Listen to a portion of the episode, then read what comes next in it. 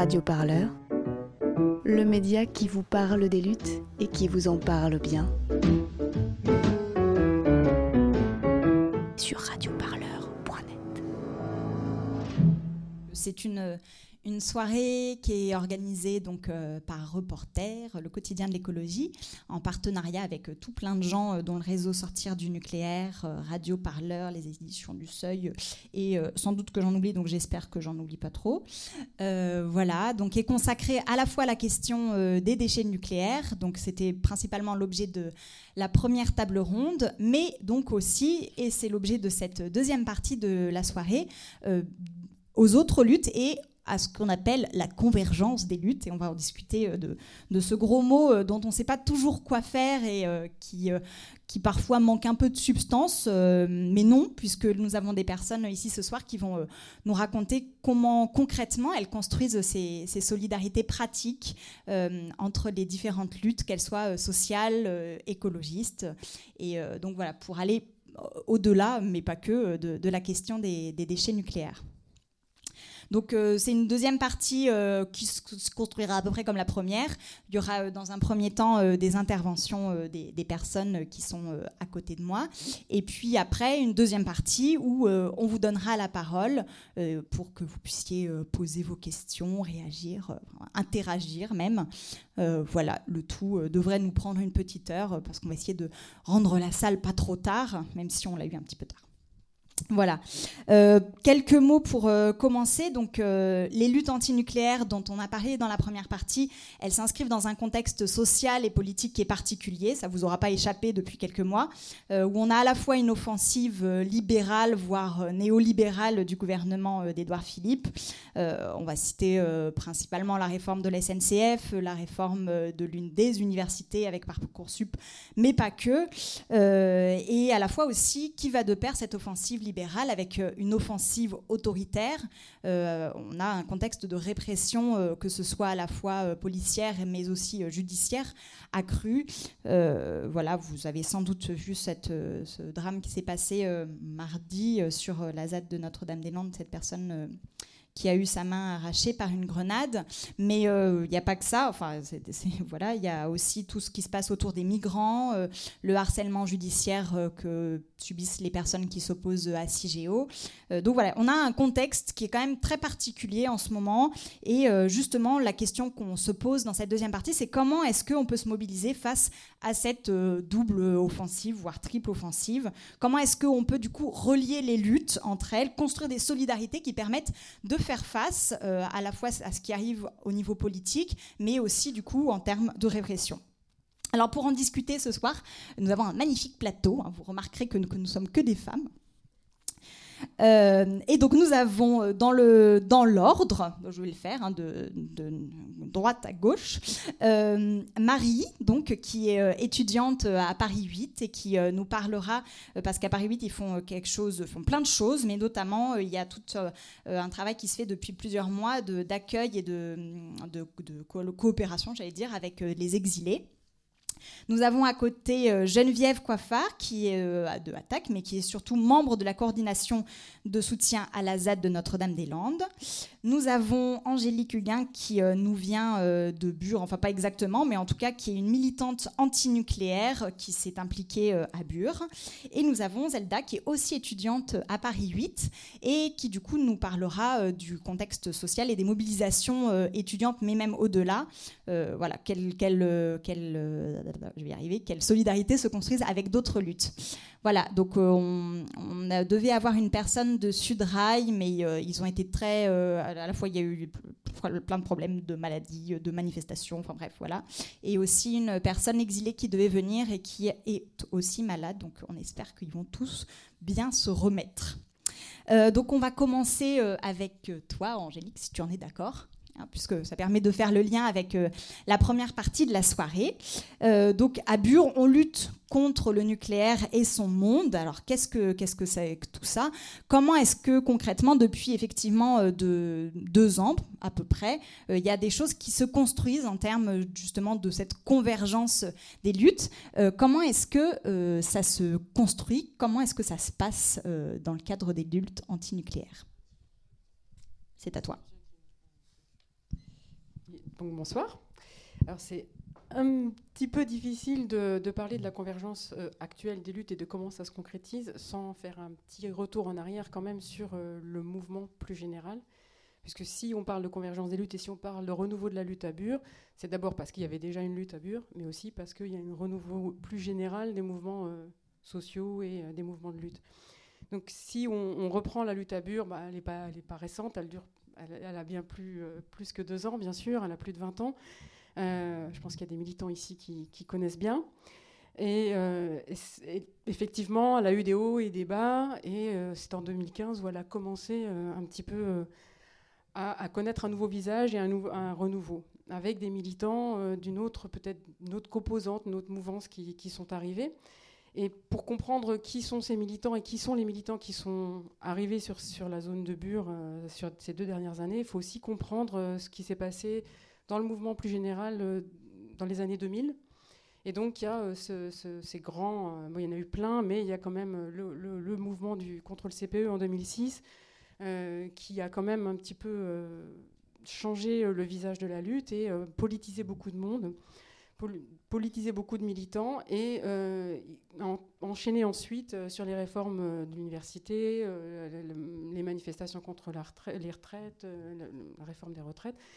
Donc ça, c'est un des viviers euh, d'où viennent les militants aussi qui se retrouvent à Bure. Et également, ces militants sont retrouvés beaucoup, parce qu'on parle de convergence, donc on se retrouvait aussi sur les lieux comme les contre-sommets, contre-sommet de l'OTAN à Strasbourg en 2009, euh, le G8 à Liggendam en 2008, euh, le G20, voilà. Et bien sûr, la ZAD. la ZAD, c'est aussi une longue, longue lutte qui est là en toile de fond, et tout ça, à un moment ou à un autre, va faire un, puzzle.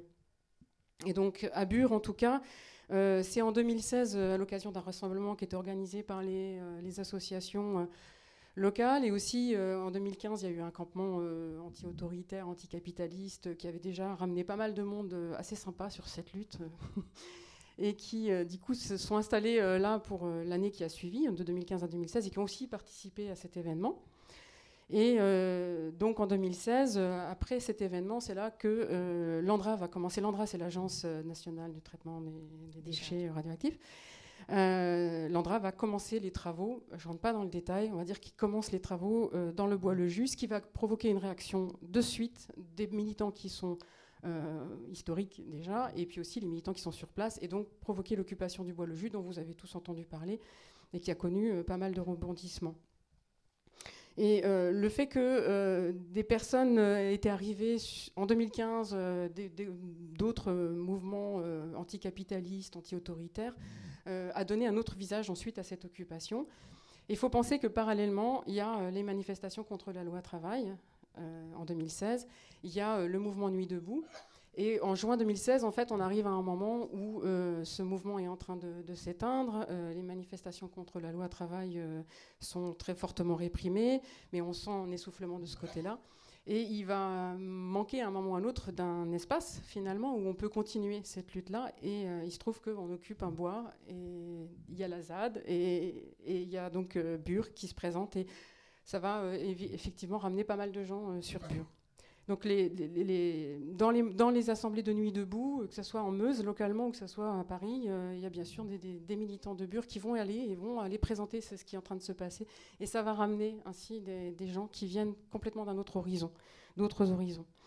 Donc ça, c'est un petit peu l'historique. Et puis, bon, je ne vous fais pas l'historique de la lutte, hein, comment ça s'est passé. Ça, normalement, là, sur les deux années, euh, vous devez le savoir. Il faut lire Reporter. Mais voilà. Sinon, j'ai réfléchi, donc, parce que la question de, là, de, cette table ronde, c'est comment relier les luttes face à l'État policier. Et du coup, je me suis dit, qu'est-ce qui fait, que, euh, qu'est-ce qui fait là Qu'est-ce qui est nouveau, peut-être, par rapport aux luttes dans, les, dans le siècle précédent Et qu'est-ce qui, qu'est-ce qui est nouveau Qu'est-ce qui change? Et je me suis dit qu'il y avait j'ai retiré trois grands points en fait. C'est euh, il y a un aspect très important qui est le nomadisme en fait des luttes. Euh, donc en fait, on n'est plus là à lutter juste euh, au Larzac contre un projet militaire. On est, maintenant, on va de lutte en lutte. On va à la ZAD, on va à Bure, euh, on passe par Roibon, et puis euh, on peut faire peut-être aussi un bond à la forêt de Hambar en Allemagne. En fait, maintenant, effectivement, les gens sont beaucoup plus nomades qu'avant, et je pense que de toute manière, déjà dans l'industrie du tourisme, on le voit, on se balade beaucoup plus. Et ben dans les luttes, c'est pareil. En fait, on suit le mouvement. Donc voilà, il y a ça qui, fait que on, peut beaucoup plus converger, rencontrer des gens vraiment divers horizons, puisqu'effectivement, comme le disait tout à l'heure Catherine, euh, chaque lutte a son propre territoire, avec son, sa propre histoire, et donc des gens euh, venus de différents euh, mouvements sociaux, voilà, de, sais pas, ça peut être de attaque, de Greenpeace, des, des, mouvements antinucléaires, mais aussi des gens en lutte contre les lois travail, enfin contre voilà. Ensuite, il y a bien sûr ce qu'on entend maintenant beaucoup, c'est euh, on, lutte contre l'aéroport et son monde, on lutte contre CIGEO. Donc CIGEO, j'aime pas trop, c'est un peu le... je, fais une petite parenthèse, mais tout ce qui est... Les, mots, les mots, le mot CIGEO, le mot colis euh, vient de l'Andra, vient des communicants de l'Andra. C'est juste parce que ça... C'est en fait, c'est des mots plus jolis, mais il faut bien utiliser le mot poubelle nucléaire parce que c'est que ça. Donc voilà, il y a cet aspect de on lutte contre quelque chose et son monde. Et ça, forcément, ça relie, parce qu'on est bien contre un monde entier et on veut essayer d'en réinventer un autre. Et puis ce qui nous relie vraiment très fortement aussi, c'est la répression puisqu'en fait on subit euh, les mêmes vagues répressives, que ce soit euh, euh, Tarnac, effectivement à Bure, on a une espèce d'association de, malfaiteurs qui pointe comme ça le bout de son nez, enfin qui là, qui rôde. Ce qui se passe à Lazat, ça s'est passé, enfin Robin, qui a eu le pied blessé au mois d'août l'année dernière sur Bure, a écrit une lettre à, au copain qui vient de, voilà, qui vient de, perdre sa main. Euh, donc cette répression-là, les moyens répressifs mis en place, que ce soit la judiciarisation ou euh, les, gendarmes en face de nous, les, fait aussi qu'on euh, on se reconnaît, on se retrouve et on vient s'entraider, que ce soit devant les tribunaux, que ce soit sur le terrain, ou que ce soit dans même, par exemple, la création de réseaux anti-répression avec les avocats et où on va partager nos pratiques. Voilà, je ne sais pas si euh, je laisse après les gens me poser des questions. Merci beaucoup Angélique pour euh, ce premier euh, point de vue sur ce qui se passe en termes de, de convergence et de solidarité à Bure. Alors on va, on va poursuivre du coup un peu ce, tour d'horizon des différentes euh, luttes un petit peu. Donc euh, là on était euh, dans l'Est, là on va aller à l'Ouest de manière radicalement différente d'un point de vue géographique mais pas d'un point de vue politique. avec toi Geneviève et donc effectivement parce qu'il y a plein de choses qui se passent donc à Notre-Dame-des-Landes depuis donc c'est une lutte qui est relativement vieille qui continue même avec l'abandon du, du, projet d'aéroport et depuis les et il y a énormément de choses qui se sont faites euh, en termes de solidarité, de ponts qui ont pu être créés, notamment euh, avec des syndicats. Euh, et donc, du coup, voilà, toi, tu vas peut-être un peu nous, parler de ces choses concrètes, de ces, de ces initiatives qui sont nées depuis plusieurs années et qui continuent jusqu'à aujourd'hui. Et comment est-ce que, justement, ces ponts peuvent nourrir la lutte qui a pu se faire à Notre-Dame-des-Landes? Oui, bonsoir à tous. bon, que j'ai envie de partager avec vous. Il y a une partie très noire en ce moment, mais il y a quand même aussi euh, des éléments très positifs et très porteurs d'espoir et qui ont été très importants justement dans la construction des relations entre la date de Notre-Dame-des-Landes et l'environnement euh, ouvrier, paysan, nantais euh, de la région, etc. Donc, si vous voulez, euh, bon, au niveau de, des productions de la ZAD, il y a beaucoup de productions qui sont de, de légumes, de jardins, et depuis de plus en plus, effectivement, des céréales avec une fabrication de pain et ce phénomène de prix libre.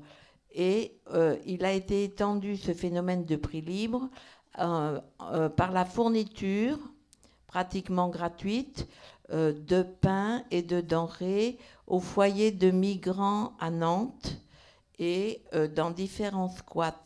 Et c'est ce geste d'échange de, nourriture a beaucoup été euh, apprécié d'une part et important pour créer la solidarité. Il y a une chose qui est très importante qui est, euh, qui est pas très récente, ça doit faire 18 mois à peu près. Il y a eu la création de la cagette des terres. Alors la cagette des terres, c'est un réseau de soutien euh, financier et alimentaire aux boîtes en lutte et à des structures d'accueil aussi alors, c'est un réseau.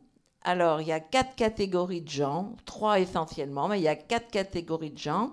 Il y a la vigie. La vigie, c'est les gens qui repèrent où il y a des besoins à l'occasion de telle lutte, de telle expulsion, ce genre de choses.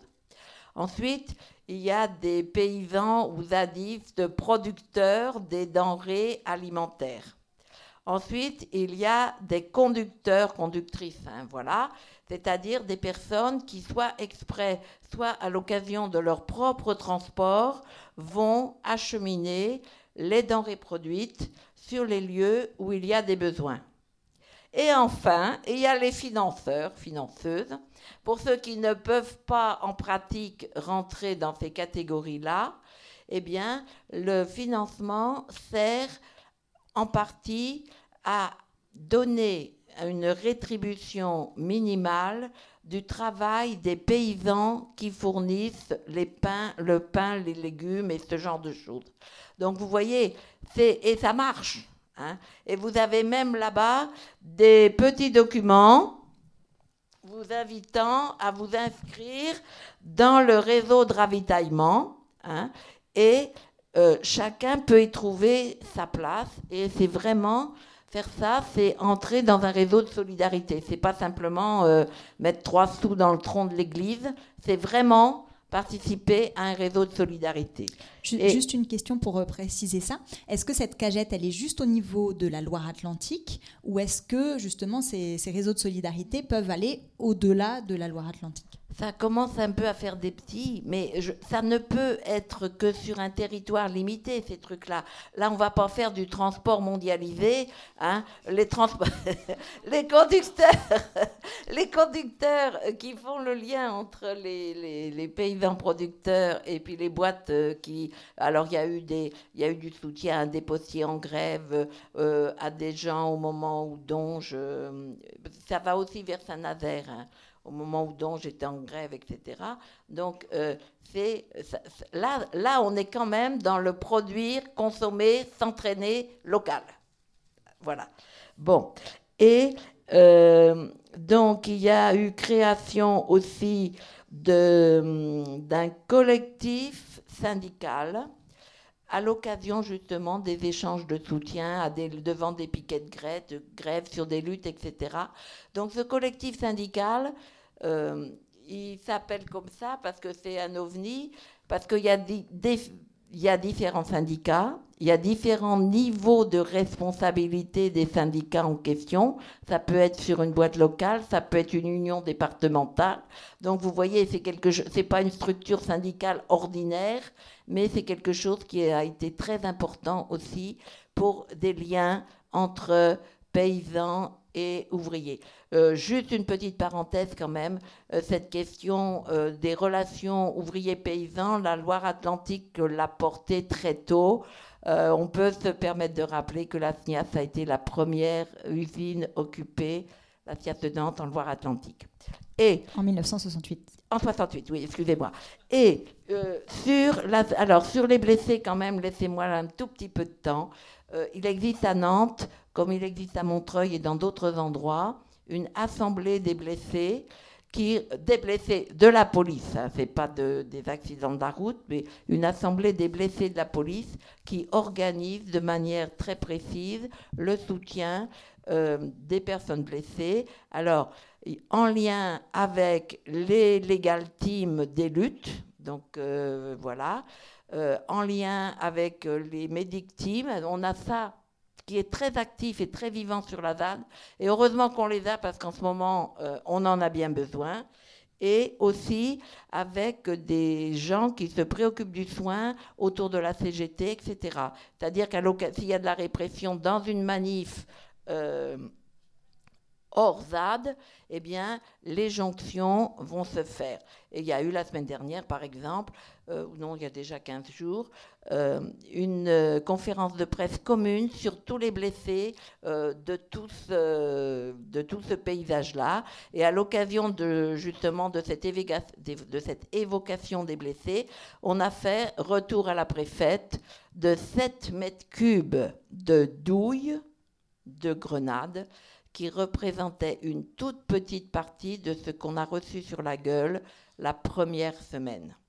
Mardi dernier, on a eu 128, 128 camions de flics de 15 à 18 bonhommes dedans, plus 3 blindés dans la même journée.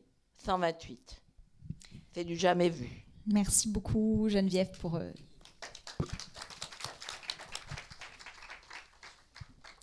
Alors on, va poursuivre ce, ce tour d'horizon, entre guillemets, euh, de ce qui se passe dans les luttes et de comment est-ce qu'elles créent euh, des liens entre elles. Donc on a vu à Bure, on a vu à Notre-Dame-des-Landes, et donc là on va se, rapprocher euh, d'ici puisqu'on va aller euh, juste de l'autre côté du périph, là, euh, à Paris 8, à Saint-Denis, puisque c'est une, université qui bouge beaucoup, où il y a des choses qui se passent, notamment depuis janvier, comme je le disais tout à l'heure, où il y a l'accueil de, personnes exilées. mais donc c'est aussi une, université qui s'inscrit dans le mouvement étudiant de cette année, et du coup, effectivement, dans ce mouvement étudiant, euh, Zelda, il y a énormément de choses qui se sont passées. Il y a des choses qui ont été tentées d'être construites euh, entre euh, étudiants, cheminots, syndicats. voilà, un petit peu plein de choses dont tu vas maintenant nous parler. Bah, bonsoir à toutes, bonsoir à tous. du coup, ouais, je suis étudiante et occupante à l'université de Paris 8 à Vincennes. À Vincennes, l'université de Vincennes à Saint-Denis, désolé.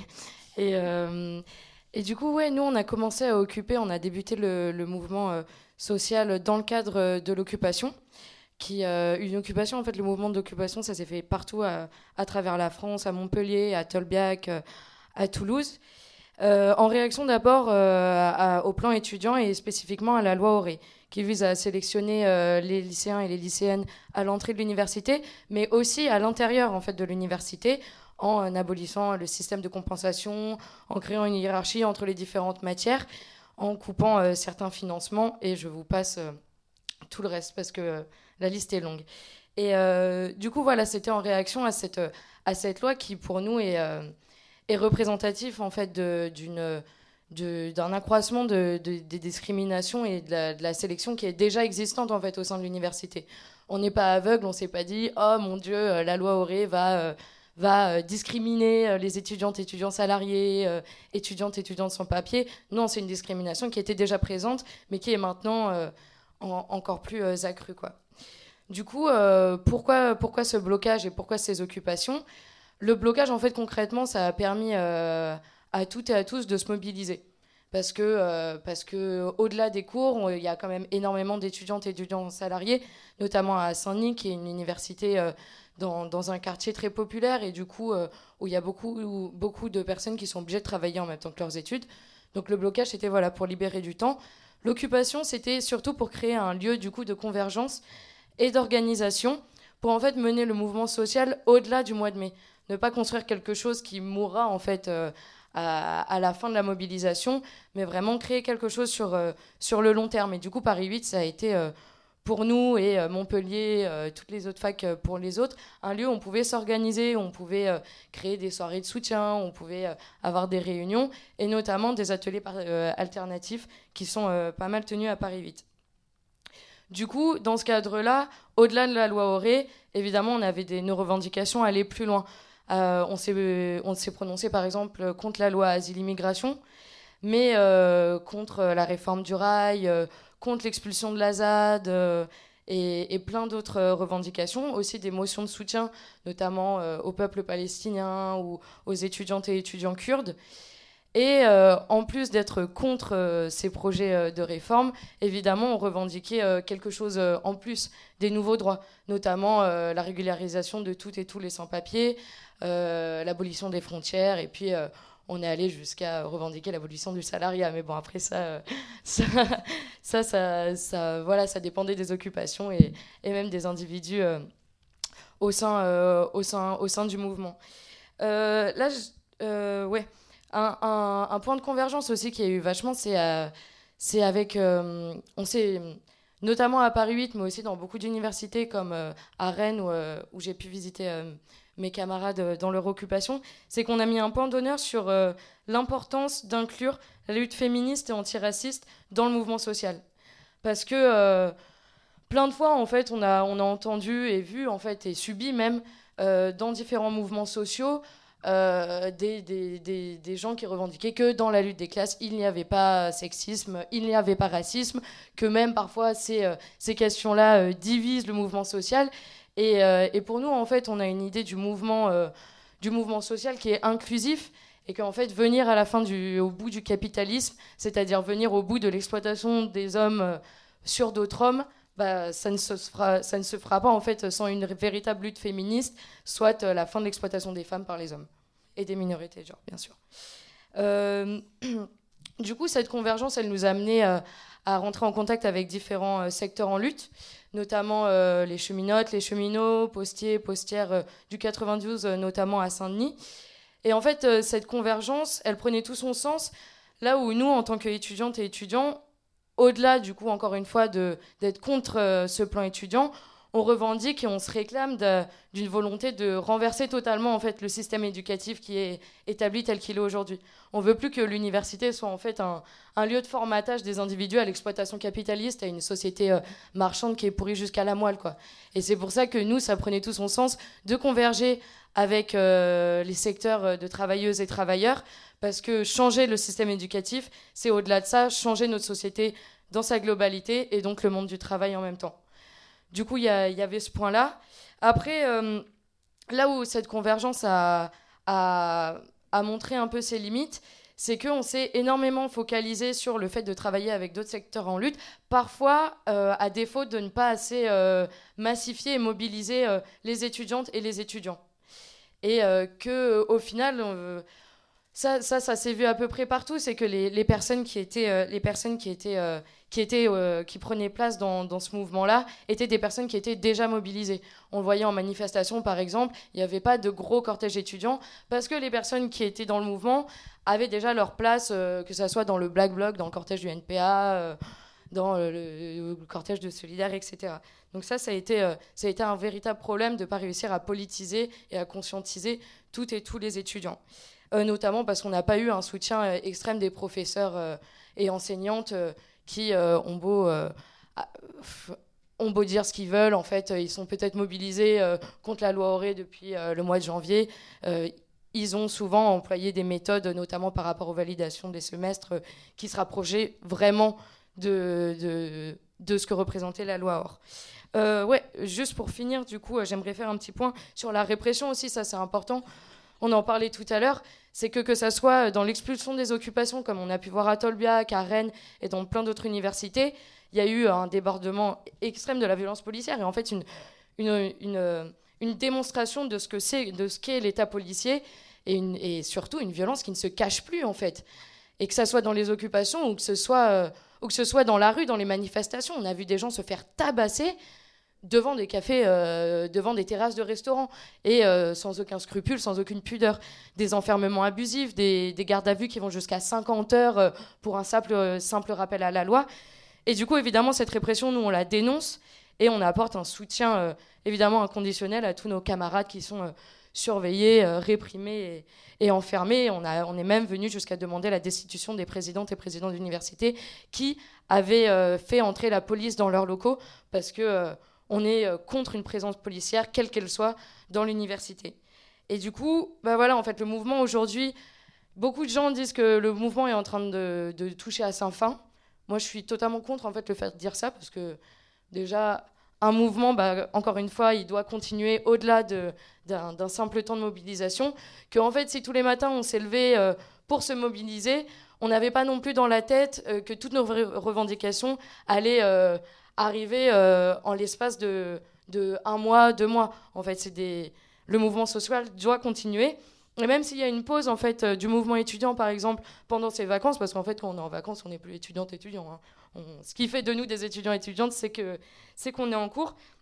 Mais en fait, juste à la rentrée, euh, on va se retrouver, enfin aujourd'hui avec Parcoursup, il y a quand même la moitié des lycéens et lycéennes qui n'ont pas d'affectation. Et notamment nous à Saint-Denis, c'est entre 60 et 80% de lycéens et lycéennes qui n'ont pas d'affectation. Et du coup, je pense qu'on on compte vraiment euh, sur, euh, sur les personnes qui, ont été, qui sont victimes en fait, de ces nouvelles lois discriminatoires, notamment dans les banlieues, en fait, dans les, dans, dans, les banlieues qui sont du coup bah, les plus défavorisées, notamment à Saint-Denis, de soulever et de continuer à, à faire vivre euh, la riposte sociale. Quoi. Merci beaucoup, Zelda. Alors, euh, toi, Marie, tu es aussi euh, étudiante à, Paris 8, mais euh, tu t'es particulièrement du coup impliquée dans l'accueil de, des personnes exilées, donc qui se fait depuis janvier. voilà, et donc du coup, tu vas un peu nous parler de ce cas entre guillemets concret, de cette chose concrète qui se construit à Paris 8 et qui est aussi permise par effectivement l'occupation de la fac. Merci beaucoup. Euh, oui, donc moi je suis pas étudiante à Paris 8, mais, euh, mais je suis membre du comité de soutien des exilés euh, qui occupe Paris 8 depuis donc, le 30 janvier 2018. donc ça va faire quatre mois qu'il y a environ une centaine d'exilés qui dorment dans un bâtiment de la fac. avec plusieurs autres dizaines qui sont de passage et qui sont là dans, dans, le cours de leur trajectoire migratoire. Euh, et en fait, ce qui est intéressant dans cette euh, occupation, c'est qu'elle a, enfin, ça a été un lieu d'expérience euh, politique assez intéressant, et elle a fait venir énormément de gens différents dans ce qu'on appelle les soutiens, c'est-à-dire les personnes qui, viennent à l'occupation mais qui ne sont pas exilées. juste pour présenter un peu les buts de cette occupation, en gros, elle se joue sur trois niveaux. Euh, il y a un niveau qui est celui tout simplement de, la gestion de la vie collective. C'est un lieu de vie collective euh, dans, un espace qui est à la base pas fait pour ça. Donc il y, a très peu de lieux d'hygiène par exemple. Il n'y a, pas de cuisine, donc on a dû euh, inventer ça et puis faire vivre ensemble des gens qui ne se connaissent pas à l'origine et qui viennent de plein de, lieux différents, de langues différentes, etc. le deuxième niveau, c'est la, la, question de la lutte pour les papiers, pour les occupants. Donc ça, c'était quelque chose qu'on n'avait pas on n'avait pas forcément euh, imaginé à l'origine. Enfin, on s'était dit si les occupants souhaitent faire une lutte pour eux-mêmes, pour leurs papiers, on les accompagnera. Euh, donc c'est évidemment euh, ce qui s'est produit. Donc il y a une, une, lutte pour demander d'abord auprès de la préfecture et puis du ministère de l'Intérieur la régularisation des occupants et des occupantes, qui aujourd'hui est encore en cours et qui n'est pas nécessairement très très bien partie, mais bon ça on pourra en parler après. Et le troisième niveau, c'est euh, en fait une lutte plus large sur la question des politiques migratoires européennes euh, pour euh, alerter et visibiliser en fait cette question-là. Il y a trois points que je voulais aborder qui, en fait rassemblent des militants et des militantes de, plein d'origines. le premier point, c'est les références communes que les, personnes qui, qui, ont imaginé cette occupation partagent. Euh, dans notre communiqué euh, de, départ, euh, on cite Bure, on cite la ZAD, on cite les occupations d'universités par des personnes migrantes à Lyon, à Grenoble, à, Nantes également. Donc ça, c'est quelque chose qui, nous, c'est un, mode d'action qui était, l'occupation, c'est un mode d'action qui est, qu'on trouvait extrêmement puissant et donc qu'on a voulu reproduire pour, pour, cette, pour cette expérience. Euh, et ce que tu disais sur euh, voilà, l'aéroport et son monde, bah, ça, je crois qu'on on, en a parlé d'ailleurs dans, le communiqué. Euh, donc tout un ensemble de références communes, notamment l'occupation de l'université comme euh, reprise en main de, la fac comme euh, un lieu où en fait on peut faire des choses et un lieu qui appartient aux étudiants et aux étudiantes et, plus largement à tout le monde. Donc avec la référence de, Vincennes, tu disais tout à l'heure Zelda, Vincennes donc fac ouverte qui, qui, était accessible sans le bac à, sa création. donc ça, c'était quelque chose de très important, le, fait de, que voilà, l'université, c'est un lieu où on peut s'organiser ensemble. Et voilà.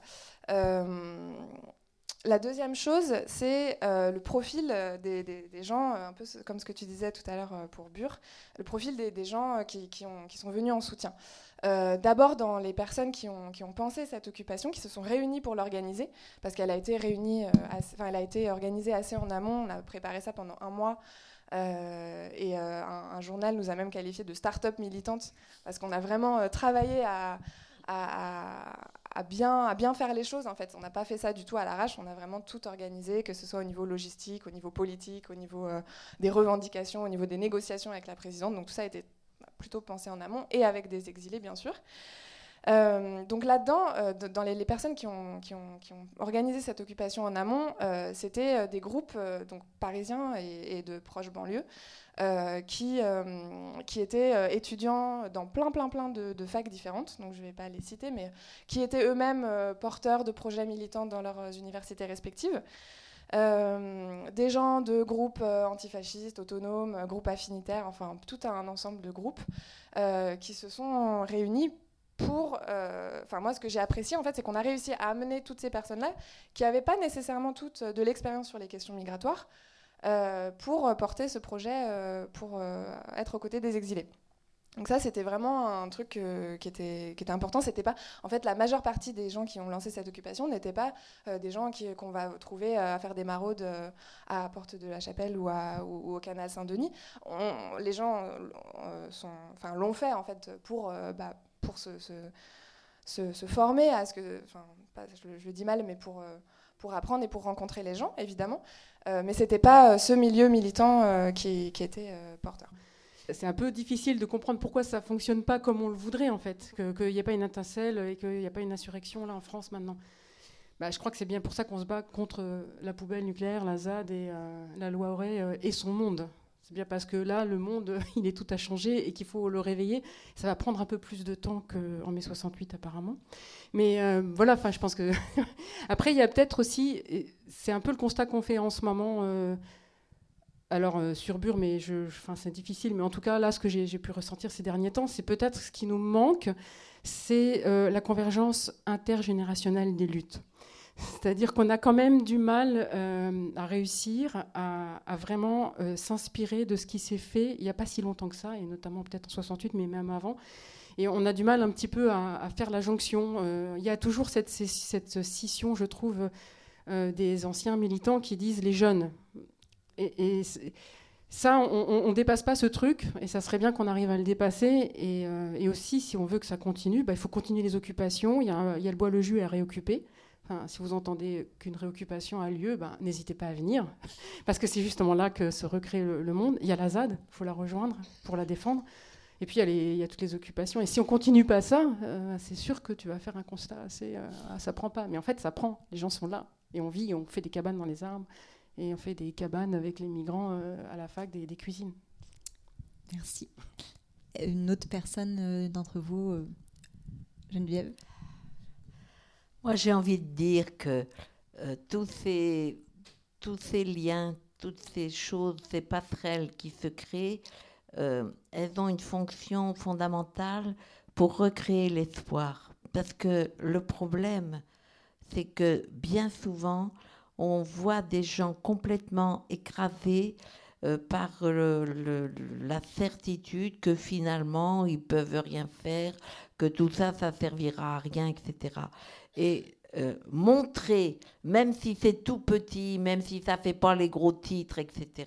Mais montrer que le qu'il y a des choses qui bougent, que l'espoir est possible, qu'on peut rejoindre ou construire des lieux où il va se passer quelque chose, c'est vraiment essentiel. Et moi, je dirais que oui, de ce point de vue-là, toutes les, toutes les démarches de convergence, elles sont porteuses d'espoir. Merci Geneviève. Marie ou Zelda sur euh, cette difficulté ou pas à construire la convergence? Ok, tout est. je ne sais pas. Mais des choses. c'est vrai que c'est une question un peu difficile parce que la, convergence, elle se fait euh, au moins, enfin, dans, dans, pas mal de secteurs, au moins dans l'idée. Il y a cette idée de convergence et on a vraiment euh, réussi à, à créer, c'est ce que je disais tout à l'heure, en fait, euh, une idée de, de, de, la lutte qui est globale et inclusive, que ce soit entre les secteurs ou entre les différentes luttes, féministes, antiracistes, lutte des classes tout ça. Après, c'est vrai que concrètement, en fait, quand on voit des semaines où euh, il y a trois, trois manifestations avec très peu de monde, en fait, euh, voilà, là, on se demande euh, où est la convergence. Parce que soit on en fait une grosse, soit après, on en fait trois à un million. Hein. Moi, ça me va aussi. Mais, oui, on, a vu qu'il y avait, y des difficultés là-dedans. Après, je pense que. Il y, a encore, y a encore un travail pédagogique à faire sur ce dont on parle, en fait, de dire voilà, la loi asile-immigration et son monde. Euh, l'aéroport et son monde, la loi Auré et son monde, parce que euh, parce que c'est pas encore euh, très très présent chez dans, dans, tous les secteurs. Je trouve voilà que on n'entend pas assez que ça soit dans les slogans ou que ça soit dans les communiqués des gens qui véritablement en fait remettent en question l'ordre social qui est prédominant en fait à l'ensemble de notre société et que des communiqués, il y en a énormément qui vont décrire ce que représente la loi contre laquelle on lutte, mais qui reste très très j'ai pas le mot. Enfin voilà, très très très basé sur en fait les conséquences de cet ordre social, de cet état policier, de cette répression de, de, de, tout ce que représente en fait euh, notre monde aujourd'hui, je trouve. Merci. Marie? Euh, moi, je voulais rajouter que, à mon avis, toutes ces luttes, elles sont aussi très complexes. Elles sont toutes traversées de beaucoup de contradictions et de beaucoup d'oppositions euh, internes, et que ça facilite pas forcément les ponts. Euh, sur les questions migratoires, par exemple, euh, on, a, on a une partie des opposants et des opposantes à la loi asile et immigration qui sont, par exemple, pas contre le droit d'asile. Euh, je pense aux grévistes de la CNDA, par exemple, Cour nationale du droit d'asile, et même de l'OFPRA, qui, est l'organe qui, donne l'asile aux demandeurs d'asile, ou non, ou les rejette plutôt. et en fait, nous, on s'est posé la question, par exemple, est-ce qu'on soutenait ces grévistes? Euh, parce que certes, ils sont grévistes, donc c'est quelque chose qui est intéressant, euh, mais en même temps, ce sont les travailleurs et les travailleuses qui euh, appliquent des formes de, gestion administrative, bureaucratique extrêmement violente des populations migrantes. Donc la question, ça, ça, vraiment, ça, elle se pose aussi sur, sur ces trucs-là. Merci beaucoup. Ah bah oui, allez, applaudissez-nous, hein, c'est super, j'adore. Euh, est-ce que vous avez des questions à poser? Il y a une question là. Ah oui, il y, a le monsieur là qui donne le micro, donc vous pouvez lui faire signe.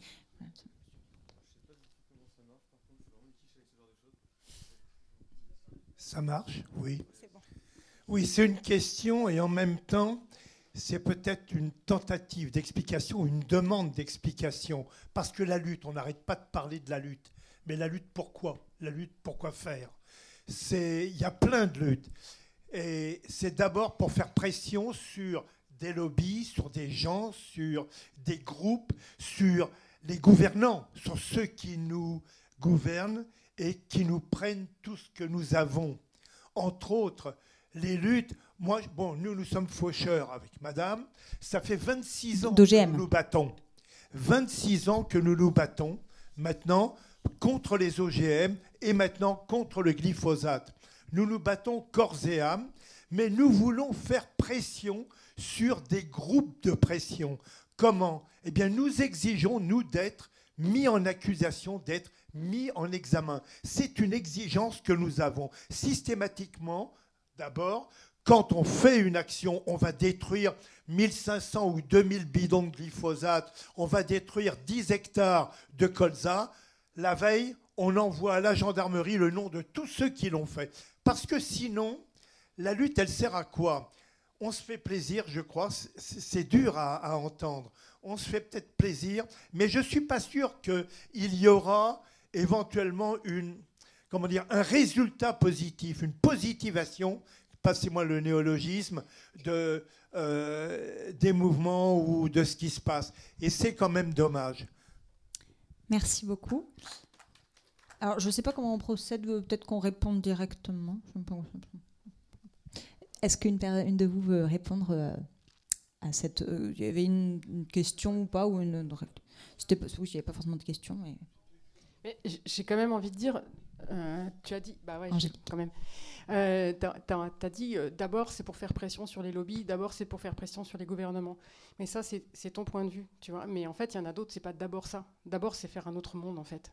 D'abord, c'est se retrouver, euh, ce que, enfin, être sur les lieux d'occupation, effectivement, créer un rapport de force en occupant les lieux, en se mettant entre à Bure ou à Lazade, entre la machine et, et le terrain qu'on défend, en faisant face aux flics.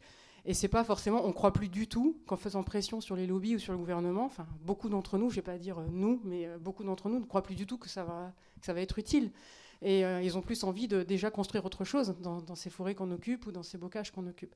Donc ça aussi, c'est à prendre en considération. Et je pense que si on s'occupait aussi tous d'essayer d'occuper ces lieux et de, de, venir les faire vivre et de ne pas passer autant de temps à essayer de convaincre le gouvernement, peut-être que ça marcherait mieux aussi. C'est peut-être une explication. Merci. On ne peut pas faire un dialogue, mais l'opinion publique, c'est, ça ne veut rien dire en fait. Enfin, c'est très vague. Alors, on va continuer euh, sur d'autres et on pourra continuer après discussion euh, autour d'un verre. Ah, pardon, oui, Geneviève. Attends, oui. Euh, je pense qu'il faut vraiment tenir compte de la variété des situations. à Notre-Dame-des-Landes, on est en face d'une armée de type occupation, d'une armée impérialiste. Elle est là pour envahir, pour euh, expulser, démolir, faire table rase. Et les gens qui sont là, ils sont là et ils y restent. Je n'imagine pas, alors que je comprends très bien que pour d'autres actions que les chauffeurs le que les faucheurs le fassent, par exemple, mais je n'imagine pas qu'on déclare tous les soirs, oui, vous savez, on habite là, et cette nuit, on va résister contre telle ou telle chose, quoi. Donc, en fait, je crois que les, les, modes de lutte, il ne faut pas se les jeter à la tête ni se faire des procès. Euh, selon les situations, certains sont adaptés et d'autres le sont peut-être pas tellement. Moi, je ne vois pas d'aller déclarer tous les soirs au commissariat, vous savez, je suis toujours là, et demain, ce sera pareil. Voilà. Et par contre, je partage quand même assez ce que tu dis, que euh, c'est la vie, et c'est la vie, nos vies sur un territoire ou dans un monde un peu moins pollué, etc. C'est ça qu'on veut construire et c'est à la fois de la bagarre et à la fois de la construction d'alternatives, comme la cagette par exemple. Mais ceci étant, moi, des, actions où on, des se dénonce à l'avance, oui, j'en ai fait aussi. Hein. C'est pas pour, euh, créer des, des, oppositions. Et sur le rapport de force, pour Notre-Dame-des-Landes, par exemple, le soutien de la population, il a été vachement important. Et on essaye de le construire. Merci. Alors une là-bas.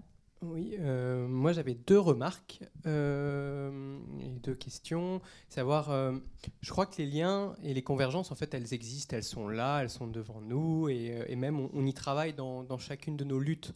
je crois que la problématique, n'est pas tant de converger, mais de faire masse. Et aujourd'hui, on se rend compte euh, qu'on peine à, faire masse. Et moi, j'étais pas forcément un grand défenseur de d'être des centaines de milliers dans les rues. Moi, ce qui m'intéressait plus euh, à l'origine, c'est de faire des choses ensemble, en fait, euh, dans un moment, en fait, dans l'intensité d'un moment. Euh, qui a pu se vivre dans les cortèges de tête ou notamment euh, dans les luttes de territoire. N'empêche qu'on remarque euh, que depuis le CPE, depuis plusieurs mobilisations aussi, on peine à faire masse en fait. Et j'aimerais peut-être qu'on réinterroge cette question de comment on rassemble plus en fait, au-delà de converger.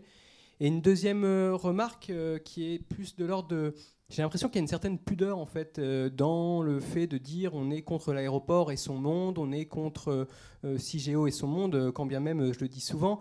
c'est cette difficulté à dire qu'on est anticapitaliste, qu'on est révolutionnaire aujourd'hui et que d'assumer en fait le fait de se dire peut-être révolutionnaire en fait, ou même euh, antiproductiviste. Euh, c'est des mots euh, qu'on cache souvent dans le et son monde, mais qui est quelque chose d'assez abstrait en fait, et que bah, notamment en 68, on avait fait l'idéal révolutionnaire et les perspectives révolutionnaires étaient bien bien dites. Et aujourd'hui, l'enjeu il est là aussi. Enfin, il est, enfin, la, perspective et l'hypothèse révolutionnaire, elle, elle existe toujours en fait.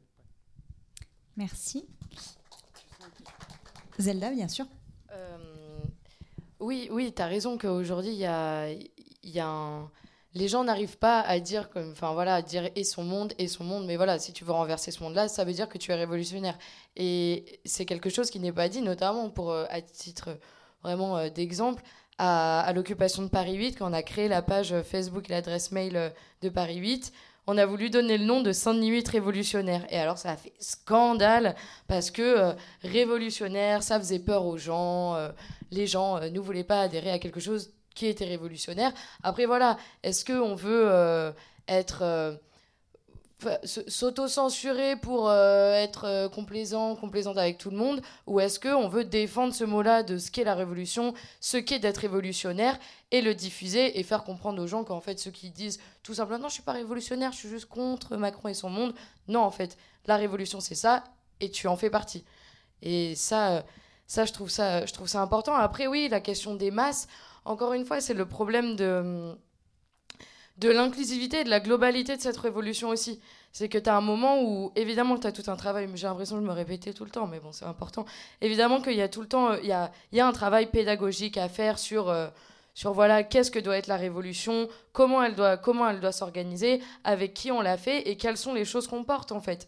Au-delà euh, de l'anticapitalisme, quelles sont nos autres revendications et que tu as un moment où voilà, il y a ce travail pédagogique, mais comme tu disais euh, Marie tout à l'heure aussi, c'est que tu as quand même euh, une réticence de, de, certains de certains groupes qui se disent révolutionnaires ou en tout cas qui font partie du mouvement social face à, d'autres revendications et en fait, il y a un moment moi, je, enfin, je m'organise pas avec des fachos, en fait.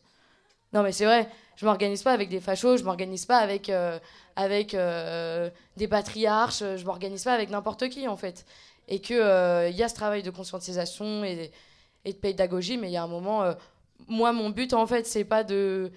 C'est mon but n'est pas enfin de, de, conscientiser et de passer ma vie, ma vie, ma vie à vouloir conscientiser des, des, gens super réac euh, pour leur faire comprendre qu'en fait être réac c'est pas bien. Non, moi mon but en fait c'est de conscientiser les gens qui peuvent se soulever contre ces populations-là et je pense que c'est dans cette, dans cette optique-là qu'on pourra faire masse. Si on arrive à conscientiser ceux qui peuvent se soulever plutôt qu'essayer de changer euh, les idées euh, des, de tout ce qu'on déteste. Alors sur cette question, oui, d'arriver à faire masse, et puis sur la question aussi des mots, se réclamer révolutionnaire, allez-y. Marie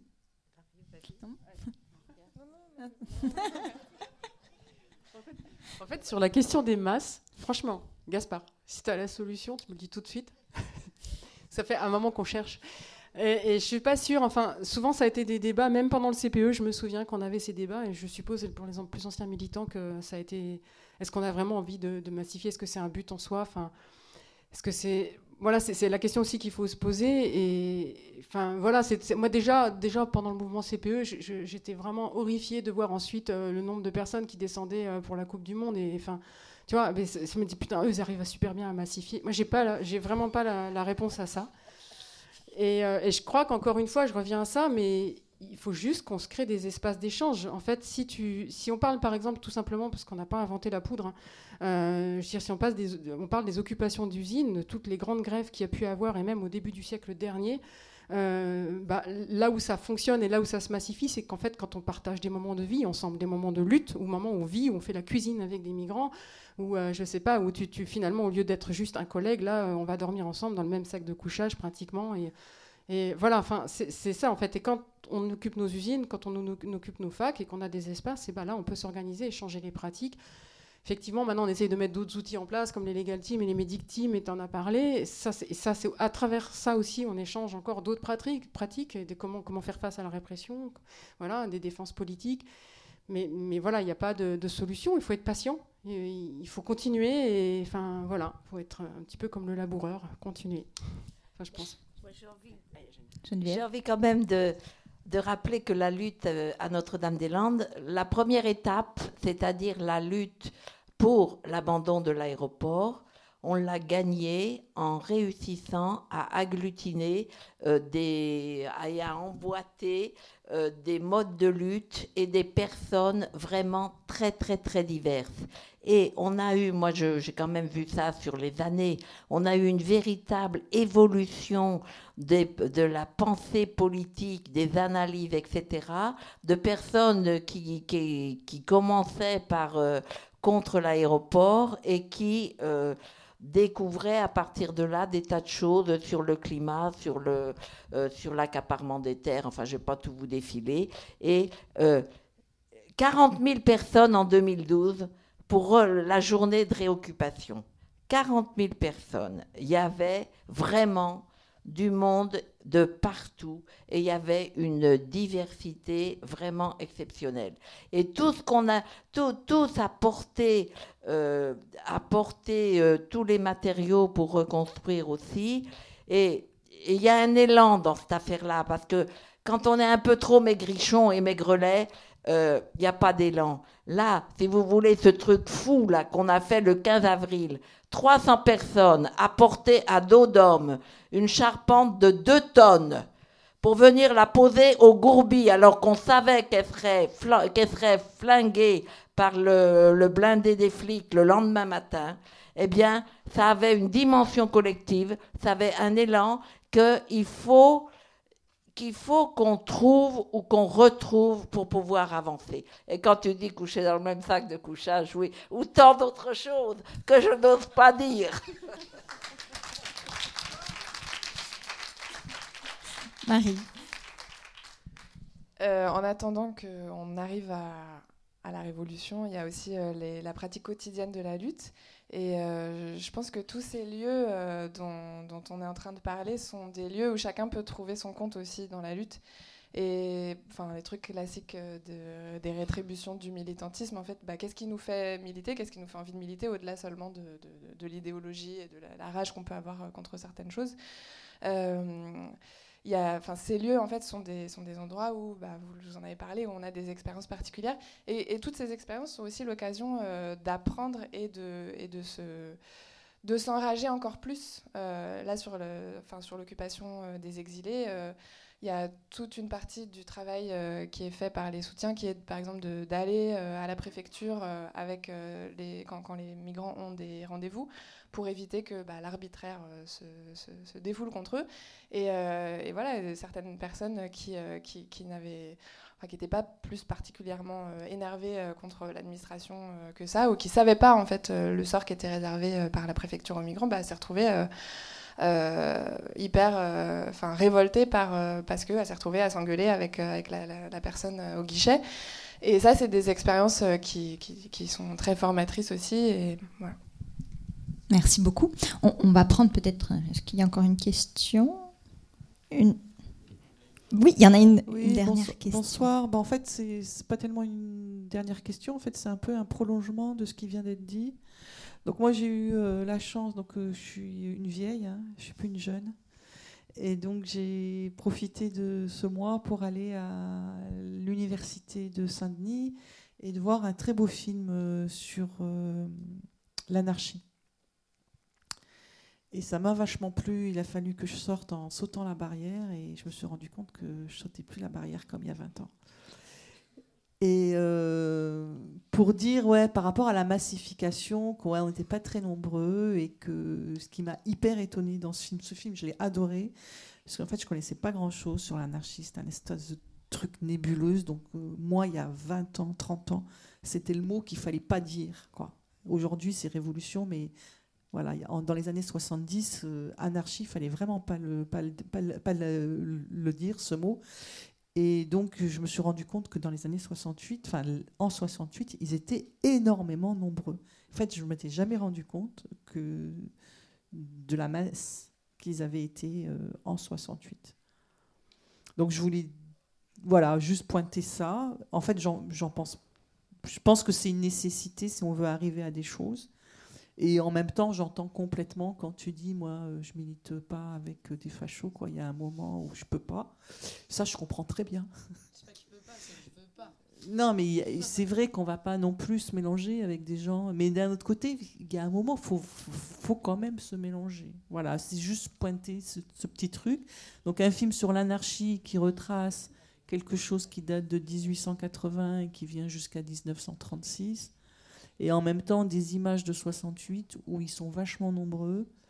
Et on a, enfin, comme, comme si aujourd'hui, ceux qui sont dans la lutte, et eh ben, c'est des gens qui, qui, sont déjà politisés, qui sont déjà euh, un peu engagés, plus ou moins chacun, mais quand même, ils ont déjà mis un pied dans pas mal de trucs. Et comme s'il y avait une plus grosse rupture avec ceux qui n'ont jamais euh, manifesté, jamais. Et eux, ils sont genre euh, lobotomisés, enfin, genre, ils veulent pas entendre certains mots et ils veulent pas, quoi. Comme si c'était plus dur de, de fédérer des gens qui sont hors, quoi. c'est une question, en fait. Merci. Est-ce que juste le, le, documentaire dont tu parles, est-ce que tu, tu, connais le titre pour... Euh, euh, c'était alors en fait j'en parle de deux. En fait je mélange. J'ai vu un, truc donc euh, à Paris Saint-Denis où j'ai escaladé le truc là. Ah, c'est un truc sur l'anarchie, un, film qui est passé sur Arte, qui a été sur l'histoire de l'anarchie. Sur l'histoire de l'anarchie. Et qui est un très beau documentaire comme on n'en passe jamais à Arte ni sur la télévision française qui te, rappelle, qui te raconte l'histoire de l'intérieur du mouvement et non pas l'histoire de quelques pontes dont on n'a rien à foutre. Mais c'est vraiment l'histoire de l'évolution du mouvement et il est vachement bien. Mais il s'arrête. Et en fait, après, dans une autre soirée, mais qui n'a rien à voir avec l'université, j'ai vu un film sur 68, sur des rushs, en fait, à la commune d'Aligre, qui est une commune un peu anarchique où il y a des gens qui sont venus projeter des, gens qui ont, mon âge, hein, qui étaient, enfin, qui ont plus, 10 ans de plus que moi, qui ont, filmé, qui avaient 20 ans en 68 et qui ont filmé euh, comme ça euh, à l'arrache et c'est là que je me suis rendu compte qu'il y avait plein, plein, plein de monde. Quoi. Mais vraiment, enfin, les trucs là, euh, les boulevards de Paris, j'ai jamais vu aussi plein. Quoi. Alors ça fait quand même 20 ans que je suis à Paris et que je fais des manifs. Hein. Si je peux te répondre du coup juste rapidement par rapport à ça, euh, évidemment qu'il faut s'organiser, euh, qu'il faut s'organiser avec avec d'autres personnes qui ne sont pas dans la même tendance que nous. Et ça a été quelque chose pour lequel on s'est battu aussi à, Paris 8, c'est que, euh, bah, par exemple, moi, moi je m'inscris dans une tendance euh, autonome libertaire, ce qui ne m'a pas empêché en fait de m'organiser avec des gens du NPA, euh, avec des gens solidaires dans le mouvement en fait. Et c'est de dire que, bah, vu que tu parles de l'anarchie, de l'anarchisme et du coup bah, de, de l'autonomie politique par exemple, nous en fait ce qu'on revendique en tant qu'autonome autonome libertaire, enfin nous, une partie en tout cas, c'est de dire qu'en fait, en acceptant de nous organiser pour du coup avoir un mouvement social de masse avec des gens qui sont euh, qui font partie de partis politiques, c'est qu'en fait, on ne s'organise pas avec le parti, mais on s'organise avec des individus, quels que soient leur, euh, qu'ils soient encartés ou non, qui peuvent apporter quelque chose euh, à la lutte et sur lesquels on peut avoir des, des, des points d'accord et des points de convergence. Et notamment à Paris 8, par exemple, je me suis organisée beaucoup plus et beaucoup mieux avec des gens qui faisaient partie du NPA euh, que avec euh, que plein plein d'autres euh, gens qui se revendiquent du même courant politique que moi. Du coup, en fait, dans le, dans le cadre de ce mouvement-là, quand on enclenche comme ça un mouvement social, évidemment qu'il faut qu'il faut qu'il faut s'allier avec avec des gens même s'ils ne s'inscrivent pas exactement dans la même tendance que toi.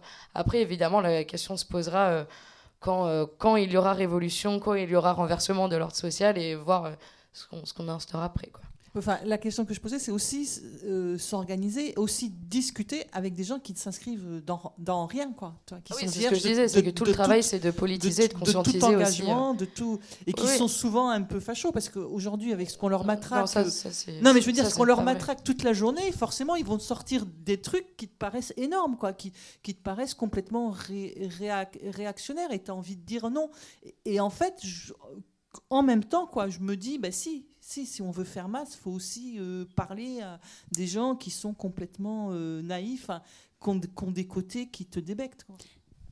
Merci. Alors, je suis vraiment désolée pour toutes les personnes qui avaient encore des questions, mais c'est un peu toujours le jeu de ce genre de, de, euh, voilà. Où, mais les personnes ne vont pas s'enfuir dès que c'est la fin, et du coup, on peut continuer à discuter devant, dehors, tout ça, quoi. Donc, c'est possible. enfin, sauf si elles doivent. Euh, voilà, peut-être juste pour euh, finir sur un, petit mot de conclusion, euh, chacune, assez rapidement, sur effectivement, il y, a quelque chose aussi qui est intéressant dans tout ce que vous avez raconté, c'est cette question de l'occupation d'un lieu à chaque fois, on a une fac, on a un territoire, une ZAD, un bois qui sont occupés et qui, euh, ont l'air d'être un peu le point d'appui euh, de comment est-ce qu'on fait pour construire justement à la fois ces ponts et éventuellement aussi comment est-ce qu'on fait pour agréger et pour grossir et peut-être un jour faire masse. Est-ce que pour vous, du coup, euh, cette question de, l'occupation est, un point essentiel? Est-ce que, ou une condition sine qua non de, des, luttes à venir et actuelles Voilà, c'est une façon bizarre de conclure, mais voilà, je vous pose la question. Bah, pour répondre rapidement, euh, c'est un peu ce, dont on parlait avant, c'est que l'occupation, c'est un lieu qui peut être multiple et qui peut être utilisé par tout le monde euh, de la façon dont, on s'appelait aux gens. Et c'est ça qui est intéressant parce que parfois, il y, y, a une espèce de de désenchantement par rapport aux, manifs, euh, aux manifs notamment syndicales, après qui ont réussi à se réinventer dans une certaine mesure avec le cortège de tête, mais qui lui aussi se pose des questions sur son, avenir, la raison de son existence, ses formes, etc. Ce qui est hyper euh, d'ailleurs bien le fait de se poser des questions. Mais du coup, sur les, c'est le fait d'avoir un lieu, c'est pas un mode d'action défini. Et du coup, ça laisse un, nombre infini de possibilités de ce qu'on peut y faire. Et, et ça, c'est ça qui est intéressant dans un lieu, je trouve. Merci. Geneviève, rapidement, si tu veux. Oui, ben, ça crée des possibles. Hein. Et le, le, enfin pour Notre-Dame-des-Landes, par exemple, bon, le, la plus, l'élément le, plus important, alors après il a fallu le défendre, ce territoire, euh, certes, mais l'élément euh, le plus important, euh, ça a quand même été les, les, dans la dernière période, ça a été l'occupation, mais dans un contexte très particulier, parce que je ne veux pas dire que les luttes des paysans d'il y a 50 ans contre le projet n'ont pas été importantes, mais l'occupation crée des possibles, crée des moyens d'inventer des résistances et crée des moyens de construction d'alternatives.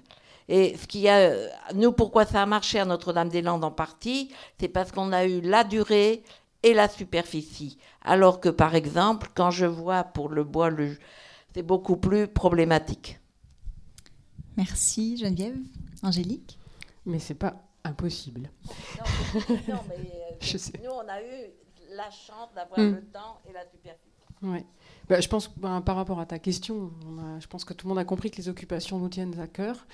Et, euh, voilà, pour, euh, juste pour rajouter euh, simplement, effectivement, c'est des lieux d'expérimentation, c'est des lieux où il y a plein d'imaginaires et ben voilà, des lieux justement d'expérimentation, notamment anarchistes. Et il ne faut pas hésiter à, venir pour pas avoir justement des, idées un petit peu préconçues sur l'anarchie. Voilà. Ensuite, Juste aussi, il n'y a pas que des lieux à occuper. en fait, il n'y a pas que des lieux comme ça où on peut vivre à occuper. Il y a les tribunaux à occuper. Et d'une autre manière, de plein de manières. Alors quand on va en soutien devant, mais aussi euh, à l'intérieur, avec euh, que ce soit les avocats, que ce soit les soutiens des, gens, il y, a vraiment aussi quelque chose à faire dans les tribunaux. On l'a encore vu hier à Bure. Et ici, il y a pas mal de gens qui peuvent vous en parler, qui étaient notamment les avocats. Et voilà, il y a vraiment aussi, on peut aussi occuper l'espace que la justice nous impose et euh, y réinventer des choses. Et voilà. Merci Angélique. Zelda Oui, et en plus de tout ça, euh, symboliquement, euh, occuper, ce serait approprier un, des espaces qui, idéalement, en fait, devraient faire partie du bien commun et qui devraient être nos espaces à toutes et à tous. Merci. Merci beaucoup à toutes les quatre d'être venues. C'était super voilà, je, vous remercie d'être venu, d'avoir partagé à la fois euh, vos luttes, euh, d'avoir discuté avec la salle, même si forcément on avait un, un espace restreint, et puis on peut continuer euh, les discussions dehors. juste un petit mot pour finir, pour remercier tout le monde qui était là, les bénévoles, Laurent qui nous a mis les panneaux pour nous dire qu'il fallait qu'on s'arrête, les gens qui sont au niveau des tables, enfin bref, tout le monde. Et puis pour vous dire aussi, mais Quentin va le faire bien mieux que moi puisqu'il se cache là-bas, que cette rencontre s'inscrit pendant la campagne de soutien à, Reporter et euh, du coup il va nous en parler en, en, 30 secondes quoi à peu près. Euh, ça marche, ouais, c'est. Euh, bon. Moi, je vais essayer de faire vite parce que je sais que ça fait au moins trois heures qu'on parle de lutte, de révolution, de nucléaire et sans manger. Donc, il faut vraiment être très motivé. Donc, pour faire vite, c'est pour vous rappeler que Reporter, c'est quand même un, média sans actionnaire. Donc, on n'est pas financé ni par Bernard Arnault, ni Niel, ni Drahi. Et tous les médias peuvent pas en dire autant. Euh, on a un média aussi sans publicité, vous n'avez pas de, pub de croquettes ou quoi que ce soit quand vous allez nous voir. Et, euh, ça, c'est pas facile en fait quand on a un média. Euh, et, on a un média en plus qui est en accès libre, c'est-à-dire que tout ça, on vous demande même pas un abonnement obligatoire. Tout ça, vous pouvez voilà, aller sur notre site et l'avoir. Donc en fait, j'ai entendu quelqu'un parler de prix libre. Bah, reporter, c'est vraiment ça en fait, c'est un prix libre parce que tout ce qu'on produit aujourd'hui, ça a un coût. Et si on peut, euh, si on peut y arriver, c'est euh, grâce à tous les soutiens. Donc euh, voilà, on est en campagne de soutien en ce moment. Donc on, vous appelle vraiment à, pouvoir contribuer à Reporter et pour faire en sorte que ça continue, parce qu'après tout, leur lutte serait pas possible s'ils n'avaient pas de porte-voix. Et nous, ce qu'on fait à Reporter, c'est vraiment ça, quoi. C'est les visibiliser. Et pour ça, bah, on a besoin de moyens, parce qu'il y a toute une équipe derrière les journalistes. Donc on compte sur vous. Voilà, merci. Et si vous voulez plus de renseignements sur les comment est-ce qu'on peut faire pour soutenir, il y a tout plein d'infos à la sortie là, sur les tables. Euh, voilà, et, les musiciens sont déjà en place pour nous faire une petite sortie en musique. Euh, merci.